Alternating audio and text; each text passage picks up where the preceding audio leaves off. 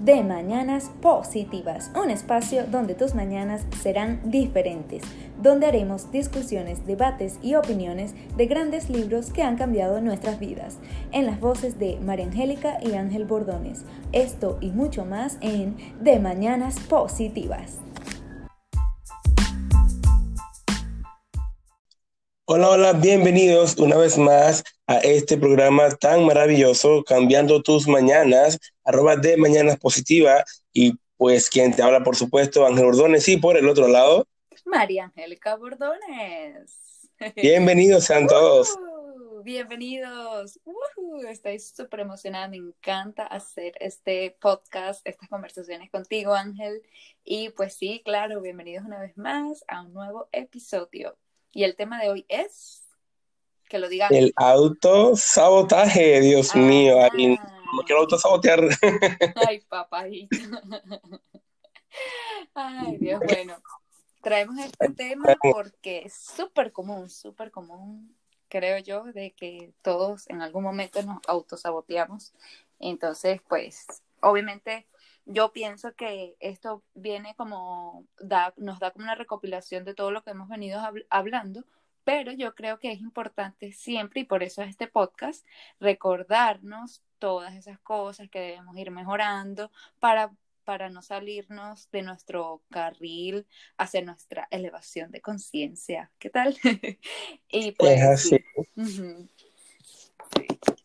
Vamos Es un a- trabajo de, de- de hormiguita que siempre se hace y siempre lo he recomendado, esa búsqueda interna, y, y siempre se, se lo digo en cada episodio que puedo, es que esta búsqueda interna, por decirlo así, eh, viene, viene desde, desde siempre y va para siempre y, y nunca va a terminar. Por eso, bueno, eh, gracias a Dios este podcast tenemos temas, pero mira, para toda la vida y esperemos, por supuesto, que sea de su ayuda. Sí, señor, por supuesto. Este podcast lo estamos haciendo para ti, que nos escuchas y que nos encanta y pues te agradecemos. Entonces, sin más preámbulo, vamos a entrar en tema caliente, pero antes yo le tengo una pregunta a Ángel, muy profunda. Cuéntame. ¿Qué le dice la nariz al dedo? La nariz al dedo, ni idea. Deja de meterte conmigo.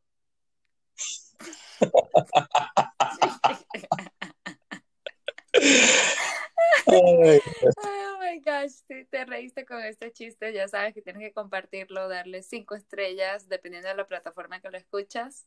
O si no, coméntanos y colócanos una carita feliz. No me han dicho, no nos han comentado si este chiste, este, aunque sea le saca una sonrisita, por favor, vale, por favor, coméntenos. Claro que sí, vayan de una vez ya, ya a arroba de Mañanas Positiva y ahí nos indican qué tal le parecen estos chistes. Sí, pues. Este, bueno, bueno. Em, yo creo que pues el autosabotaje es importante porque a veces pensamos que nuestros enemigos están afuera y la verdad que no. La verdad es que no. O sea, nosotros somos como que nuestros propios enemigos. Nosotros somos los que en realidad tenemos que mejorar y aprender cada día para llegar a ser pues esa mejor versión de nosotros. Por eso este tema. Sí, por supuesto. Este autosabotaje es prácticamente eh, todo lo que nosotros pensamos y como dices tú, María Angélica, a veces o la mayoría de las veces pensamos que es algo externo y bueno, yo creo que es por la facilidad de buscar algo afuera que buscar algo adentro. Estamos como que programados para bu- buscar las cosas afuera y no desde adentro. Y este autosabotaje, obviamente la palabra lo dice, nosotros mismos nos saboteamos a todo, al, al, al éxito, a, a, las cosas que quiero lograr, a las cosas que deseo tener. Todo viene de, eh, todo va a depender de esta comunicación interna que tengamos nosotros mismos. Debería ser la mejor comunicación.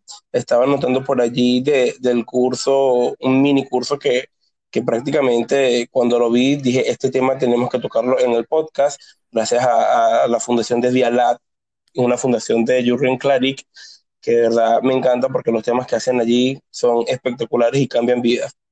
Eh, pero volviendo al tema, eh, esta conversación debería ser eh, como tú conversas con las otras personas y obviamente va a depender de, de, la calidad de esta información que manejemos es dependiendo cómo quieres hablar con esas personas. Si hablas bien con las demás personas, ¿por qué no hablar bien con nosotros mismos? ¿Ok? Esos pensamientos, ese, ese pensamiento que a veces decimos, ay, no, eh, tengo que, eh, o sea, lo vemos como sacrificado, bueno, esto es un punto más adelante, pero para tener como un resumen, eh, estos pensamientos deberían de ser eh, verificados todos los días y tratar de identificarlos para no caer en lo mismo. Exactamente, nosotros hablamos con nosotros mismos y no nos damos cuenta. Eh, ya va, que me hiciste acordar en estos días, estaba hablando con unas, unas amigas que seguramente lo están escuchando y una, una de nosotras dice, pero es que yo hablo conmigo misma y yo, bueno, pero todo el mundo, bueno, no, no, todo el mundo habla consigo mismo dice otra amiga. Y pues eso me dejó pensando como que, uy, ¿será que todo el mundo habla consigo mismo? Y yo hasta el sol de hoy creo que todo el mundo lo hace. ¿ah?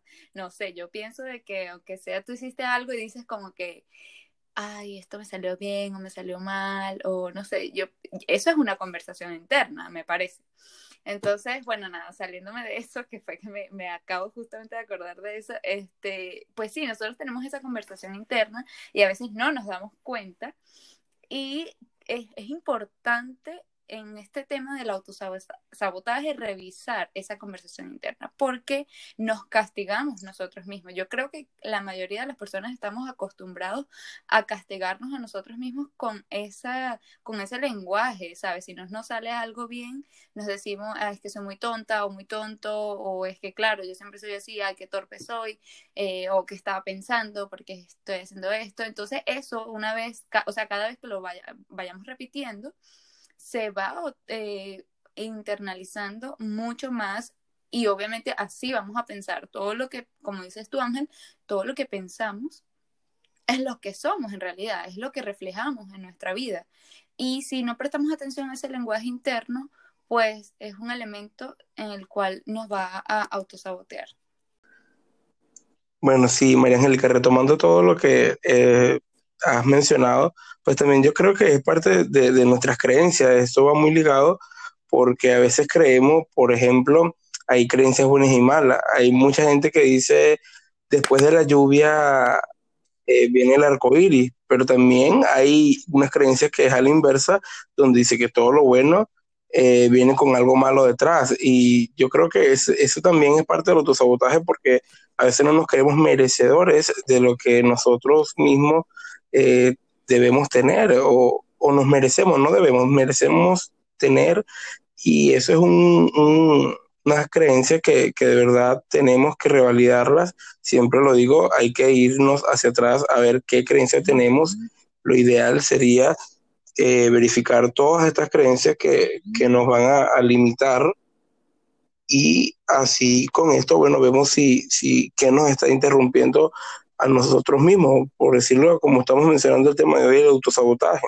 Sí, ¿qué problema con eso de que no nos creemos merecedores? O sea, eso es un estrés, pero es totalmente cierto. Nosotros en el fondo, muchos pues eh, no nos creemos merecedores de éxito, merecedores de cosas espectaculares, no nos creemos también como suficientes para poder lograr todas esas cosas que queremos y yo creo que por lo menos en parte lo de que no nos creemos merecedores viene, creo que por nuestra cultura, no sé si nuestra cultura latina, eh, de, ¿sabe? todos esos antepasados, todas esas historias que tuvimos de, de, de cómo nos conquistaron a fuerza de violencia. Y, ¿sabes? Nosotros tenemos como un pasado como cultura que no es tan bueno y yo creo que todo eso va influyendo en nuestras creencias, como tú lo dices, y pues tal vez eh, por ahí está metido eso de que no nos creemos merecedores, no nos creemos como, este, sí, no nos creemos eso que ya somos, que somos grandes, somos personas capaces de poder hacer muchísimas cosas. Y también algo que me lleva a, a pensar es que a veces tenemos como algunas creencias contradictorias. Voy a dar un ejemplo súper simple que creo que todos nos podemos identificar. Por ejemplo, a mí me gustaría comer más sano o sea, yo he luchado últimamente, los últimos años, como que tratar de comer más sano porque sé todos los beneficios que eso me trae. Pero ¿qué pasa? Que yo también tengo asociado al comer con placer.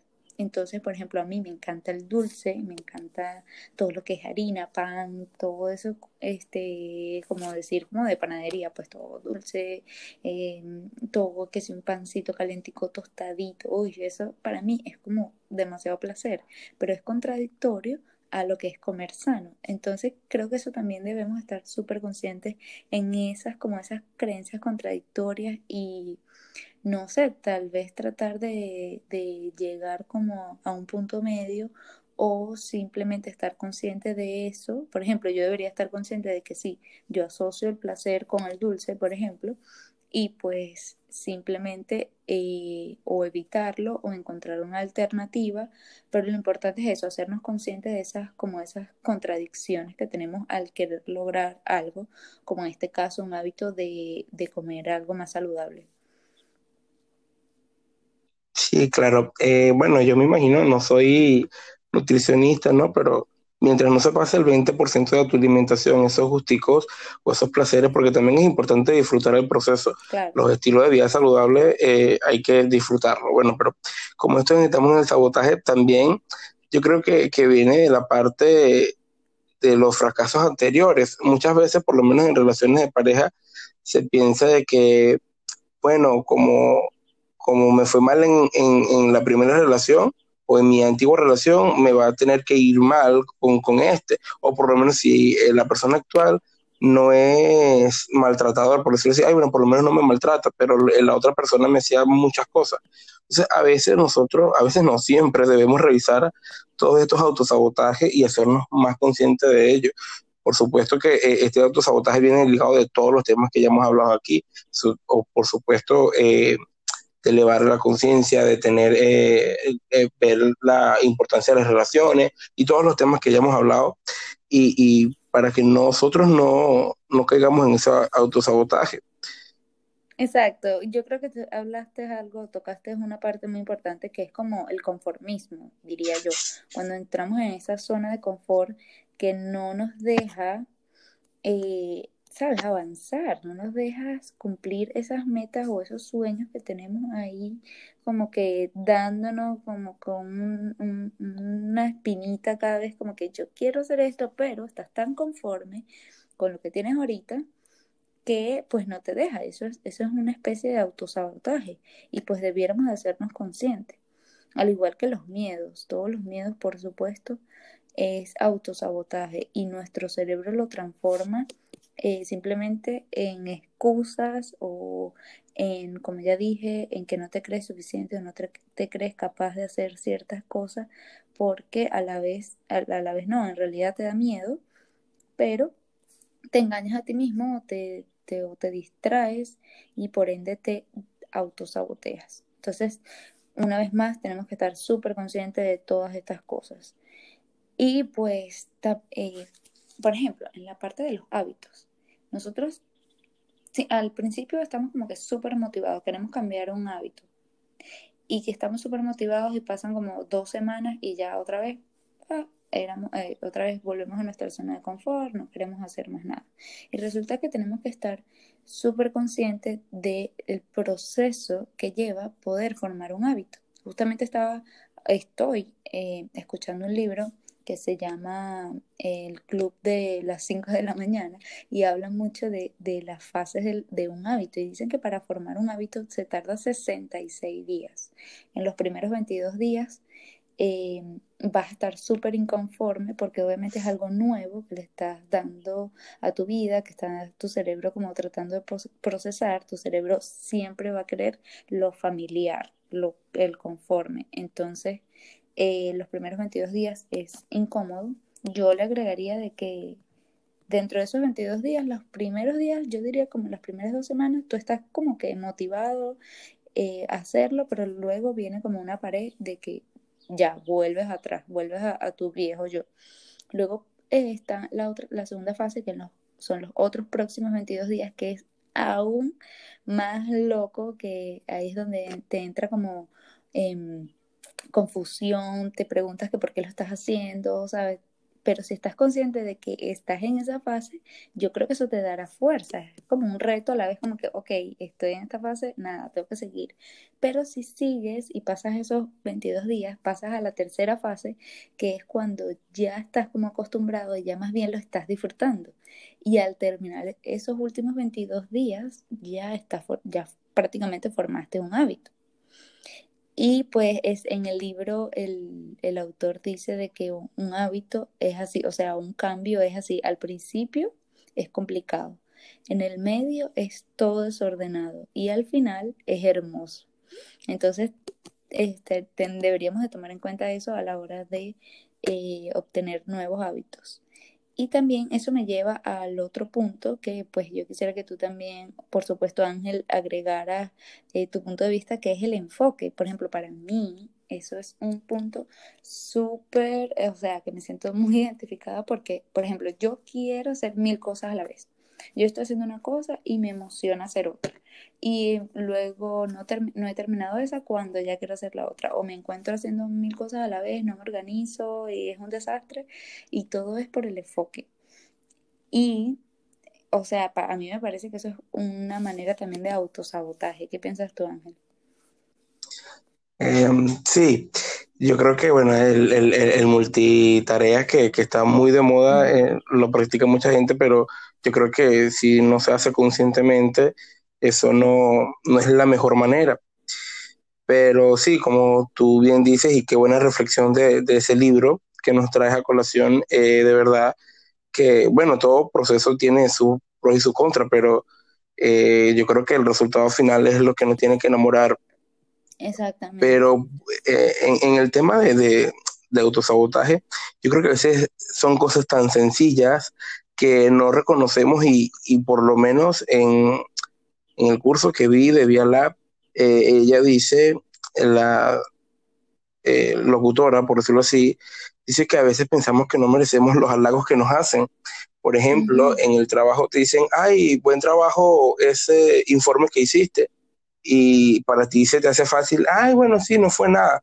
No, una de las cosas que, no, nunca nos enseñan es a recibir esos halagos, a recibir eh, todas esas cosas positivas que nosotros nos, nos dan a diario, eh, cosas pequeñas, pero si no las sabemos recibir y no las sabemos agradecer, entonces estamos como que, yo creo que aquí vibramos en otra frecuencia, no sé si es así, pero lo, lo, pienso así, y, y sin no practicamos ese sentimiento de gratitud y de recibir las cosas buenas y por supuesto también las cosas malas, pero bueno, aquí no me quiero enfocar en lo malo, pero aquí debemos enfocarnos en, lo bueno, de reconocernos a nosotros mismos cuando la gente nos diga algo positivo, que aprendamos a recibirlo. Eh, es una de las cosas que mm, abundan mucho porque nosotros tenemos que recibir y, sentirnos merecedores de las cosas grandes, pequeñas o las cosas que no pasen en, el camino, independientemente del tamaño. Sí, volvemos a lo que es que no nos sentimos merecedores. Y una manera de practicar eso es, así como tú dices, empezando a aprender a recibir hace sea algún halago, porque es verdad, o sea, a veces te dicen, ay, qué bonita estás hoy, y uno como que, ay, bueno, no, tampoco, o sea, más bien, no he dormido nada, que no sé qué. Entonces, eh, es verdad, uno inconscientemente dice ese tipo de comentarios que a la final estás rechazando eh, tu propia grandeza, diría yo.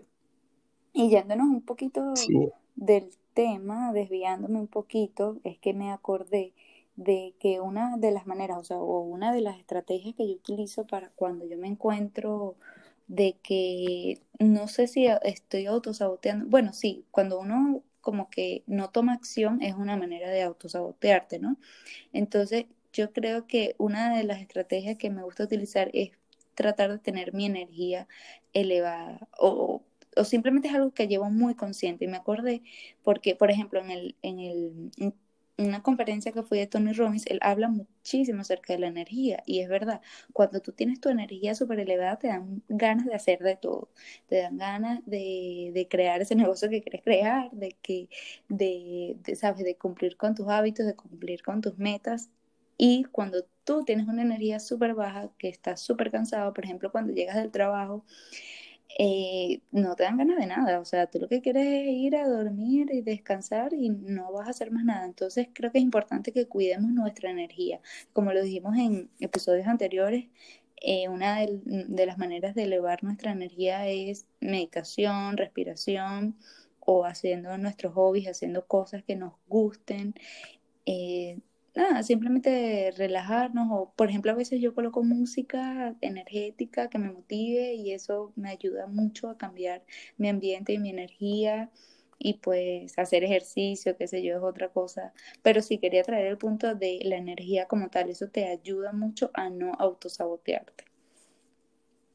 Sí, indudablemente la energía pues obviamente nos hace hacer muchas cosas o, nos, o no nos permite hacer mucho, por lo menos con, con respecto a lo de la música.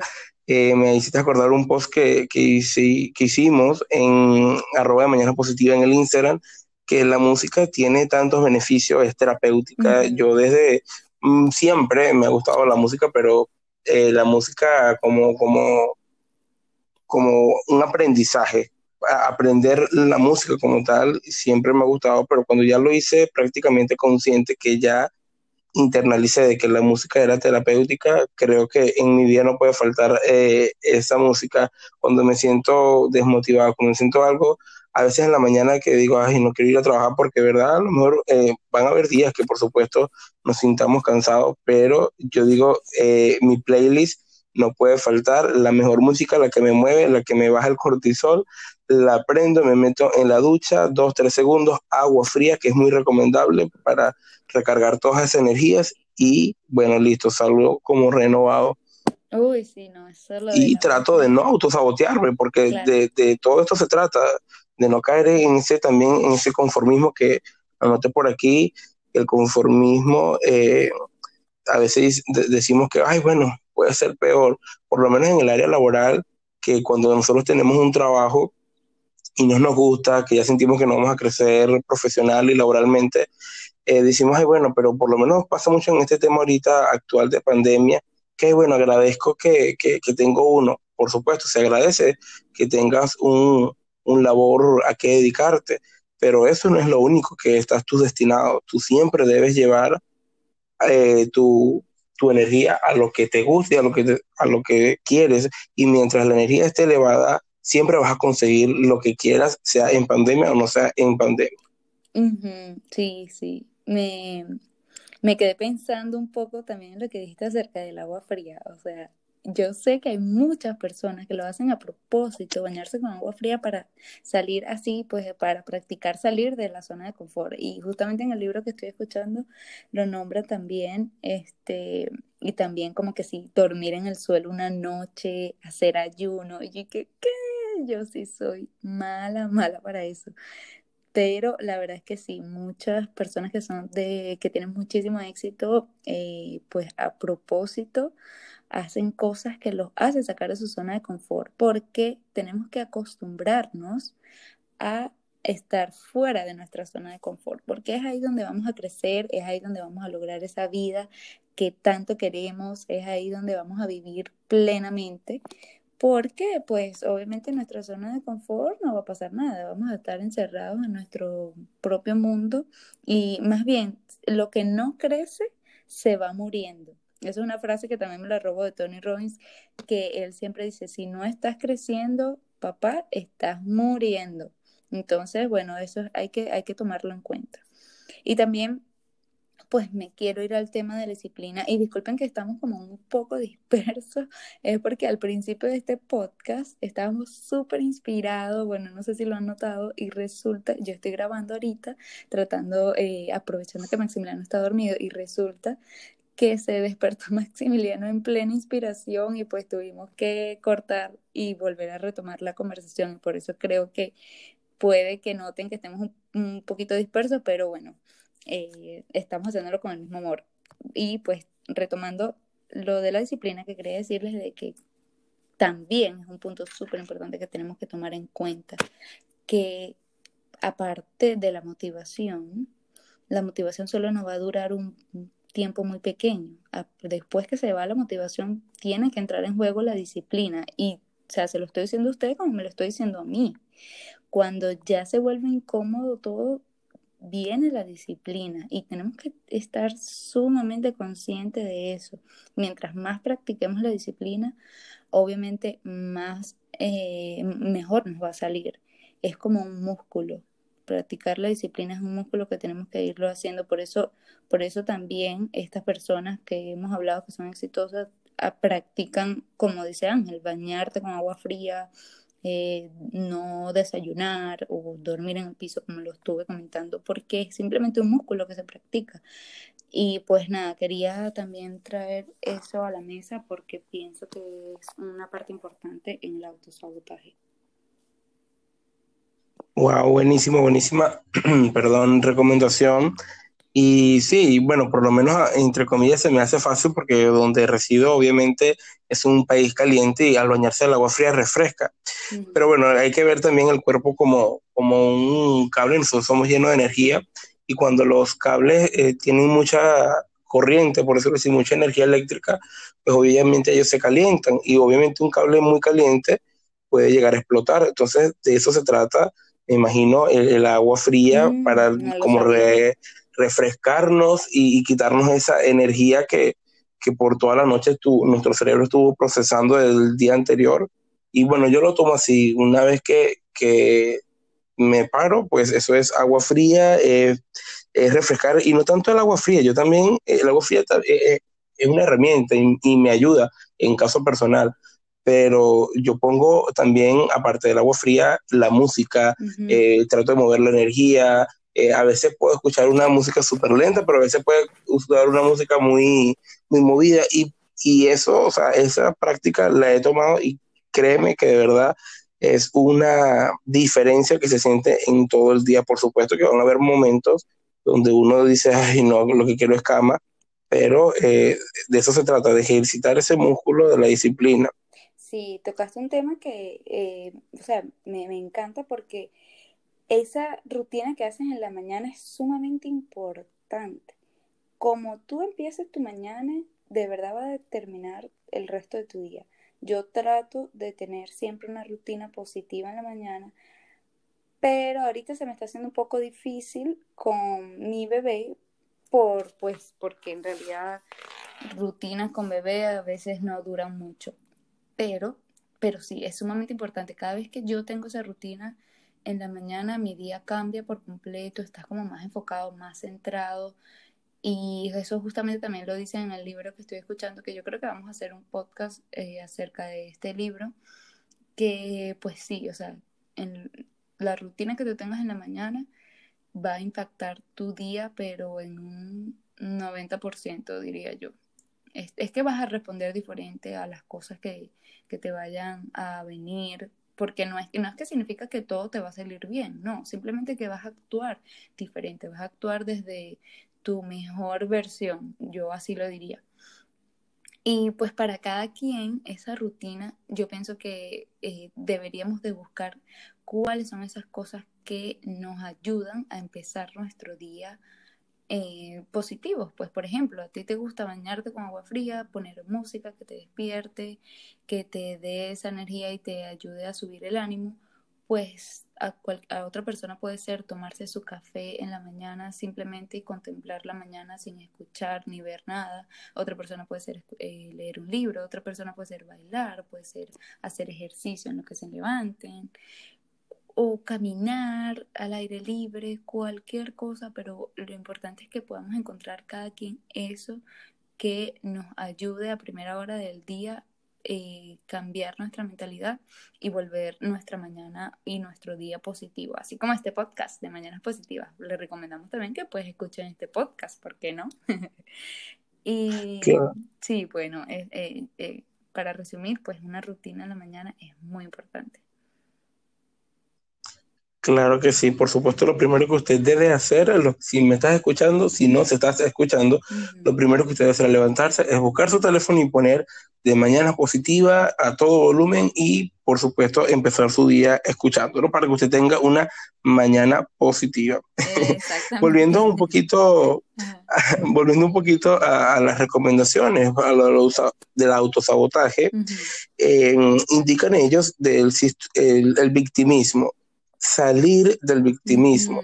No sabes cuánto, yo creo que, bueno, eh, no, no, voy a jugar porque cada quien tiene su proceso y, y, se respeta porque cada quien avanza a su manera. Pero antes de, de, por lo menos yo creo que esta, esta búsqueda interior ha existido más o menos unos siete, ocho meses atrás, pero se intensificó, por decirlo así, en hace dos, tres meses, tres cuatro meses, de los meses, si no me equivoco, cuando empezó pandemia, que yo agradezco que, bueno, pandemia llegó porque nos hizo recapacitar muchas cosas, algunos, y por eso digo que, bueno, es un año bueno para muchos. Pero el victimismo, yo antes decía, ay, no, tengo que ir a trabajar, tengo que hacer tal cosa. Y ese sentimiento de victimismo, uno, nos roba la energía y dos, eh, no, nos queda en, ese autosabotaje que de verdad nos impide lograr lo que nosotros queremos. Por eso eh, indican ellos que el victimismo, el tengo que, ellos más bien dicen eliminar el tengo que por el deseo o el quiero hacer tal cosa, yo quiero ir a trabajar porque, bueno, obviamente las razones son muchísimas pero deseo, o sea, me siento bien trabajando. Esto es un proceso, obviamente, que se lleva de muchas cosas, pero en la medida que nosotros lo vayamos eh, realizando, tenemos que eliminar el tengo que, o que, ay, no, mañana voy a, o sea, no, porque el tengo, lo, el cerebro lo, lo adquiere como un sacrificio y nosotros no debemos hacer las cosas por sacrificio porque ahí sí es una lucha. Me hace acordar una de las eh, acompañantes del programa de psicología que yo veo, ella dice que eliminó la palabra lucha de su vida porque en la vida no tiene que ser lucha, todo tú lo tienes que hacer con amor, con gratitud, con las ganas, con la pasión y no debería hacerse una lucha interna al hacer las cosas, por entonces hay que revisar eh, qué estamos haciendo para entonces eliminar ese tengo que y eliminar frases eh, aquí también acotando eliminar las frases sentenciadoras como el nunca, el siempre, el todo o el nada. Ay, no, nunca me sale tal cosa, ay, siempre esta persona tal. Eh, todo me sale mal o nada me sale bien. O sea, para darles un ejemplo súper básico, eh, eliminar de raíz todas estas palabras que mm, uno nos roban la energía y dos, por supuesto, nos autosaboteamos de una manera que a veces nos parece ilógico o nos parece pequeño, pero hacen una gran diferencia cuando nosotros realizamos esta actividad de eliminar todas estas frases que traen consigo como una carga negativa. Exacto, sí. Yo me, a mí me encantó cuando escuché esa parte en el curso de que tratemos de cambiar el tengo que por el quiero. Y es que es verdad, o sea, nadie se está obligando a hacer nada. Nosotros somos los creadores de nuestra propia vida. Entonces, esa parte de yo quiero, yo elijo hacer esto, yo elijo trabajar en tal lugar, yo elijo trabajar ciertas horas. Hay muchos que por esa misma mentalidad de víctima dirán, ajá, pero tengo que pagar las cuentas, pero tengo que no sé qué más. Entonces, ves, si te fijas, ahí estás diciendo, tengo que. No, o sea, tú mismo estás creando tu vida. Revisa entonces tu vida, ve qué es lo que tú puedes y quieres cambiar, porque tú lo puedes cambiar simplemente con un plan. Tú eres el creador de tu propia vida. Y bueno, todos somos nuestros, los creadores de nuestra propia vida, así que de esa, esa parte de victimismo de verdad tenemos que erradicarlo de una vez por todas en nuestras vidas. Yo obviamente me incluyo porque nadie es perfecto y es, yo creo que es, una, es algo global esto del victimismo no sé de dónde viene, pero sí sé que es real y simplemente pues el lenguaje nos ayuda mucho, como lo dijimos al principio, ese lenguaje que tenemos debemos de cambiarlo porque es que sencillamente tiene un impacto en nuestra manera de pensar, en nuestro cerebro. Cada vez que tú pronuncias una palabra, al instante te viene algún pensamiento y te viene alguna sensación y por lo que hemos hablado antes en el podcast, eso eh, eh, suelta alguna vibración o algo por así decirlo, algún nivel de energía. Y obviamente eso es lo que va a impactarte a ti en, en tu día, en cómo te sientes y pues el lenguaje es sumamente importante y me encanta eso de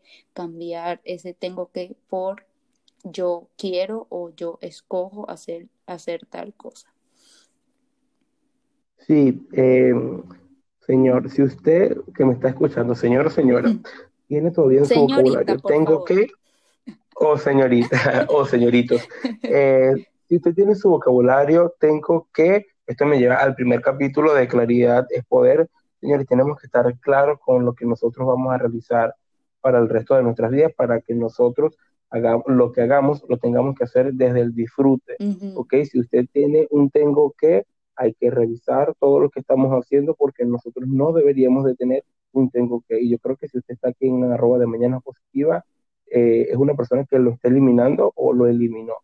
Pero eh, esa recomendación es, váyase al episodio de Claridad es Poder, porque nosotros tenemos que tener, estar claros de qué vamos a, a, realizar en nuestras vidas para que ese tengo que se elimine y yo voy a hacer eh, tal cosa porque lo disfruto, porque lo hago y porque esto es lo que decidí hacer, porque es lo que me gusta. Sí, simplemente, o sea, hay veces que nos toca hacer cosas que no nos gustan tanto por un cierto periodo de tiempo, pero simplemente estar consciente y decir, ok, yo elegí hacer esto. Y como yo lo elegí hacerlo, pues como tú dices, voy a hacerlo desde el disfrute, voy a tratar de sacarle el provecho que más pueda. Cada situación, cada experiencia es un aprendizaje, por muy mala que sea o que te sientas, todo va a pasar y pues trata de sacarle provecho a eso que estás haciendo, así no sea tan bueno que digamos. Y, obviamente se dice fácil, pero no lo es, pero vale la pena recordarlo y tratar de intentarlo. Entonces, pues yo creo que este episodio está cargado con cosas muy chéveres, con herramientas que nos pueden ayudar a no autosabotearnos. A mí me encantó este episodio. ¿Qué dices tú, Ángel? Claro que sí, por supuesto. Bueno, entonces nos vemos, nos vemos, no nos escuchamos en un siguiente episodio. Los esperamos aquí. Gracias por llegar al final. Y pues nada, síganos comentando en las redes sociales, síganos dando esa motivación para seguir em, haciendo más episodios, pues por supuesto. Claro que sí, bye bye, nos vemos. Nos escuchamos, bye.